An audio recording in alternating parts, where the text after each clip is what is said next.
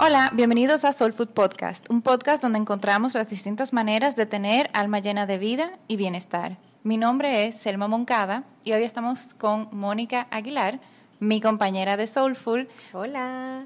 Para hablar un poquito de su historia. ¿Cómo estás? Bien. De vuelta después de unas largas vacaciones. Conociendo a Harry Potter allá en Disney, en Hogwarts. Por favor. Qué emoción. Fue lo máximo. Pero sí, definitivamente ya muy feliz de volver a la casa.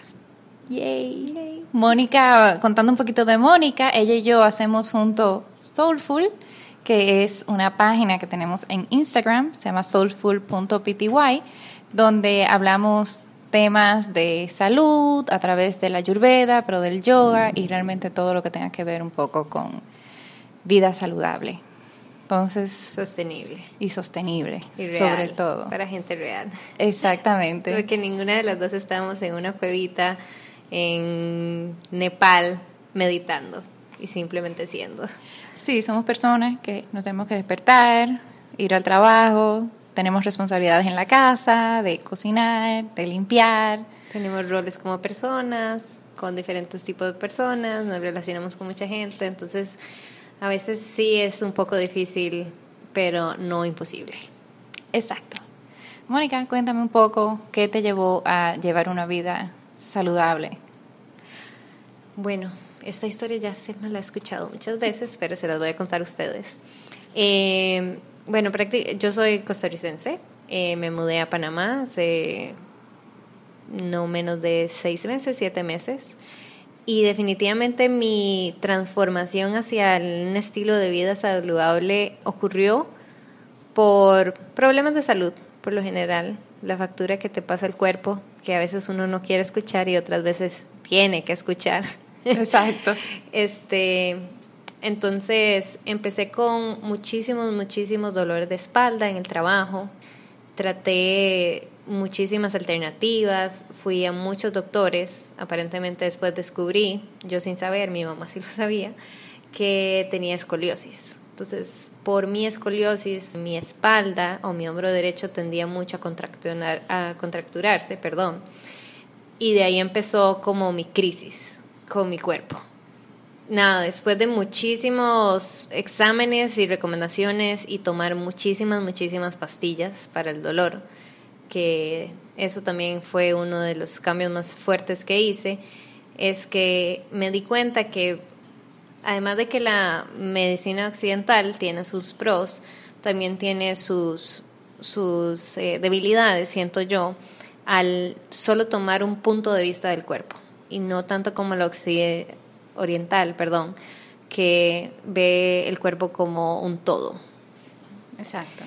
Que el estilo de vida occidental te pide o te llena la cabeza con pastillitas mágicas que te van a quitar todos los dolores, pero si tú te pones a leer alguna de esas pastillitas y sus folletos de todas las contradicciones que, que, que tiene tomar esa pastilla, gracias a mi muy mala suerte, todas las contradicciones me dieron a mí con esas pastillas que tomé para bajarme los dolores de espalda, porque obviamente esa fue mi única avenida que yo tenía, eh, ir a un doctor, que me dieran las pastillas, que me dieran los tratamientos que tenían que darme. Y nada, seguí las recomendaciones. Poco a poco vi como mi cuerpo o mi espalda se iba mejorando, pero otros órganos iban fallando, que es lo que usualmente pasa con tomar pastillas. No tengo en contra nada las pastillas, estoy súper bien que las demás personas las tomen si le hacen bien. Simplemente yo descubrí a través de la alimentación y otros tipos de actividades o hábitos que yo podía incluir en mi vida que no necesitaba esas pastillas milagrosas para curarme lo que fuese y que simplemente tenía que ser un poquito más consciente de mi cuerpo y tomar acción con base a eso. Entonces, después que ya decidiste tomar esas otras medidas y todo eso, ¿qué, bueno, primero, ¿cuáles puntualmente fueron esas medidas que tomaste para dejar de tomar las pastillas para la espalda y cuáles fueron esos beneficios, resultados que tuviste, que decidiste que definitivamente el camino para ir era no tomando las pastillas con las mil y un contraindicaciones, sino comer saludable o, o esas otras medidas. Claro. Otra de las recomendaciones que me dio la doctora fue hacer yoga o natación para fortalecer mi músculo de la espalda. Opté por la natación, que era lo conocido. Definitivamente yo había hecho un par de clases de yoga en Costa Rica, pero nada muy profesional. Un par de videitos en la casa, YouTube, todo normal. Pero la natación sí era lo mío, ya llevaba muchísimo tiempo nadando en la escuela y entonces todos los sábados iba con mi papá a nadar y me salía súper bien, se me quitaba un, un, montón el dolor de espalda. Definitivamente el trabajo que llevaba de oficina y las posturas y estar todo el tiempo sentado y no ser consciente de mi cuerpo, también eso tuvo que cambiar y eso fue una de las partes que empecé a ser un poquito más consciente de mi cuerpo, este, llevo cinco horas sentada, levantarme, estirar, empecé a hacer unos estiramientos de yoga, iba a natación y poco a poco fui dejando los medicamentos porque llegó un punto de crisis donde ya no solo me dolía la espalda, sino me dolía el estómago y siempre todo lo que me comía me caía mal. Yo en mi pensamiento elaborado dije, esto debe ser otra contraindicación de las pastillas, porque claro, las pastillas que estaba tomando eran muy fuertes y tenían que tener algún efecto sí o sí en mi estómago y definitivamente las tuvieron en su poco tiempo. Me afectaron mucho, entonces empecé a tener muchas crisis, muchas crisis de, del intestino, independientemente de lo que comiera, lo que no comiera. Fue muy difícil como sacarle la raíz a cuáles eran los alimentos que realmente me daban mucha crisis, cuáles no me daban, en qué situaciones. También mi estado de ánimo empezó a, ser parte de mi vida y de mi pensamiento cuando antes nunca lo era.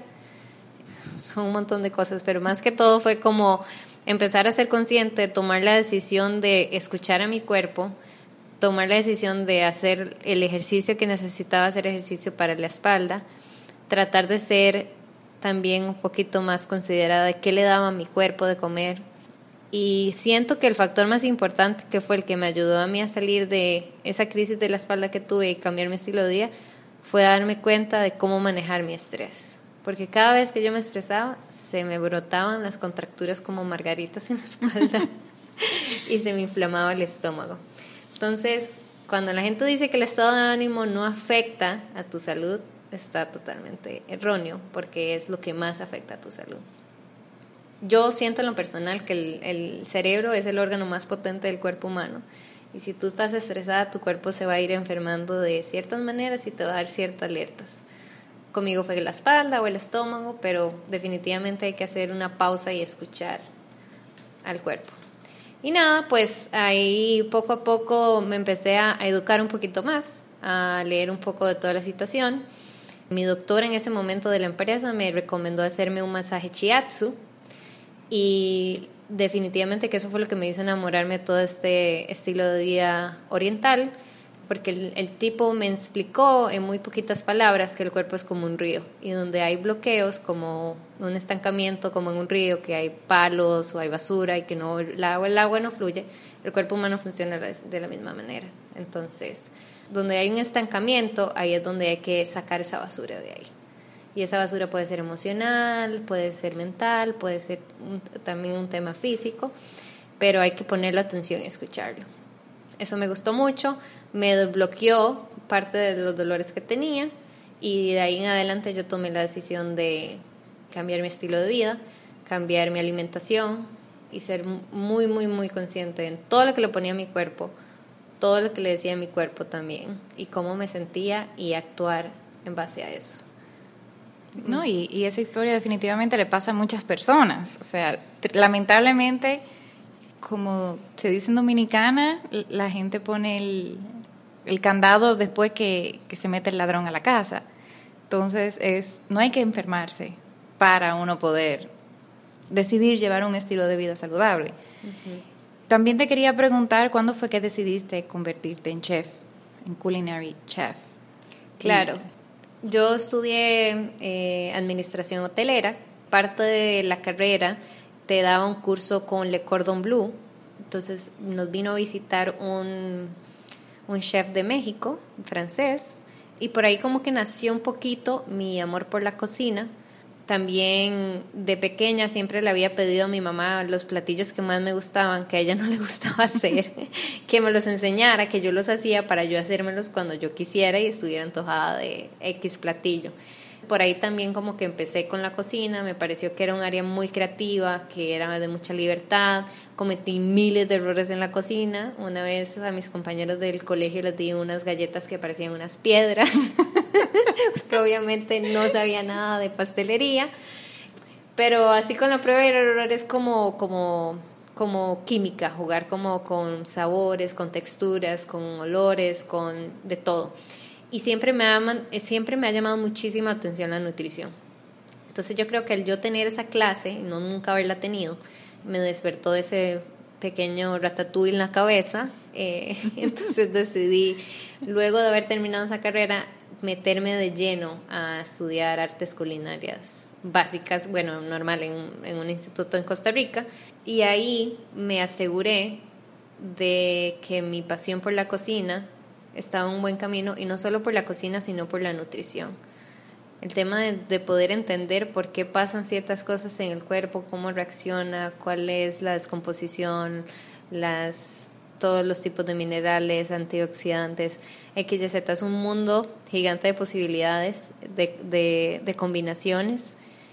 Me gustó, me gustó mucho y de hecho que al sol de hoy, gracias a eso, es que también logré convertir platos normales que llevaban carne o que llevaban cualquier otro tipo de producto animal y tratar de hacer una versión o más saludable, inclusive podía tener carne o huevo, lo que fuese, pero una versión más saludable que no fuera tan pesado, tan cargado para el cuerpo de vainas enlatadas, comidas procesadas y que fuera fácil, que no fuera toda una complicación y que el, yo darme cuenta, yo primero que todo, que yo podía tener ese estilo de vida sostenible. Porque si iba a hacer recetas súper complicadas para yo comer a mi día a día y esperaba que las demás personas siguieran como mi ejemplo, iba a ser complicado porque ninguno somos chef o no todos somos chef. Entonces, también eso me ayudó mucho a encontrar la manera de hacer cosas que tal vez no son saludables. Un ejemplo, la pizza y hacer una versión de pizza más saludable.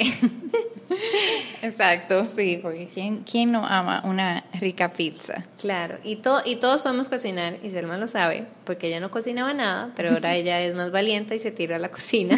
lo importante es que lo que yo descubrí que me funcionó, puede que le funcione a alguien más, puede que se lleven uno o dos tips, pero al final del día como que yo lo que busqué para mí era algo que realmente fuera customizado al quién soy yo, qué hago en mi día a día y realmente que fuera algo que pudiera sostener.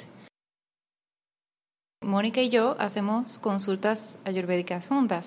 Nosotros decidimos unificar nuestros esfuerzos, yo como Ayurvedic Yoga Specialist y Mónica como Culinary Chef. Nosotros nos juntamos al momento de dar una recomendación en donde yo hago todo el análisis desde el punto de vista ayurvédico con las recomendaciones ayurvédicas y en base a eso y los alimentos recomendados, Mónica hace un plan alimenticio, ya sea de dos semanas o de cuatro semanas, con recetas ayurvédicas y con una lista de compras para el supermercado también. Así que si alguien no sabe cómo comenzar o quisiera saber cómo, cuál puede ser el primer paso, eh, nosotros aquí tenemos puse ahí el Instagram, en el, en el Spotify, que es soulful.pty. Nuestra página pronto saldrá, así que espérenla. Pronto viene. Nos puedes mandar un mensaje y ahí coordinamos para tener eh, una consulta. Las consultas funcionan, tenemos una sesión de reconocimiento de 90 minutos, puede ser presencial o por Skype. Luego de una semana tenemos una sesión ya de recomendaciones donde le, te pasamos todas las recomendaciones. Y un mes después que ya hayas implementado las recomendaciones, tenemos ya sea un correo de follow-up o una sesión de follow-up, dependiendo del tipo de plan que hayas elegido. Para todas nuestras eh, seguidoras y seguidores fuera de Panamá y muy posiblemente de República Dominicana, Nosotros, muchos de los productos que utilizamos son basándonos en lo que nosotras tenemos acá local. Sin embargo, eh, si alguno de nuestros oyentes o clientas viven afuera, de Panamá o República Dominicana, no sería ningún problema como nosotros investigar como qué tipo de supermercados tienen cerca, qué tipo de alimentos tal vez podamos cambiar en las recetas. Todo es ajustable a donde sea que estén, entonces no necesariamente tienen que estar acá basados en Panamá para poder ser parte de las recomendaciones o de, de nuestros paquetes. Exacto. Y le queremos dar muchas gracias por haber escuchado este podcast y esperamos que sigan escuchando los demás episodios que tenemos para ustedes. Un abrazo muy grande. Namaste.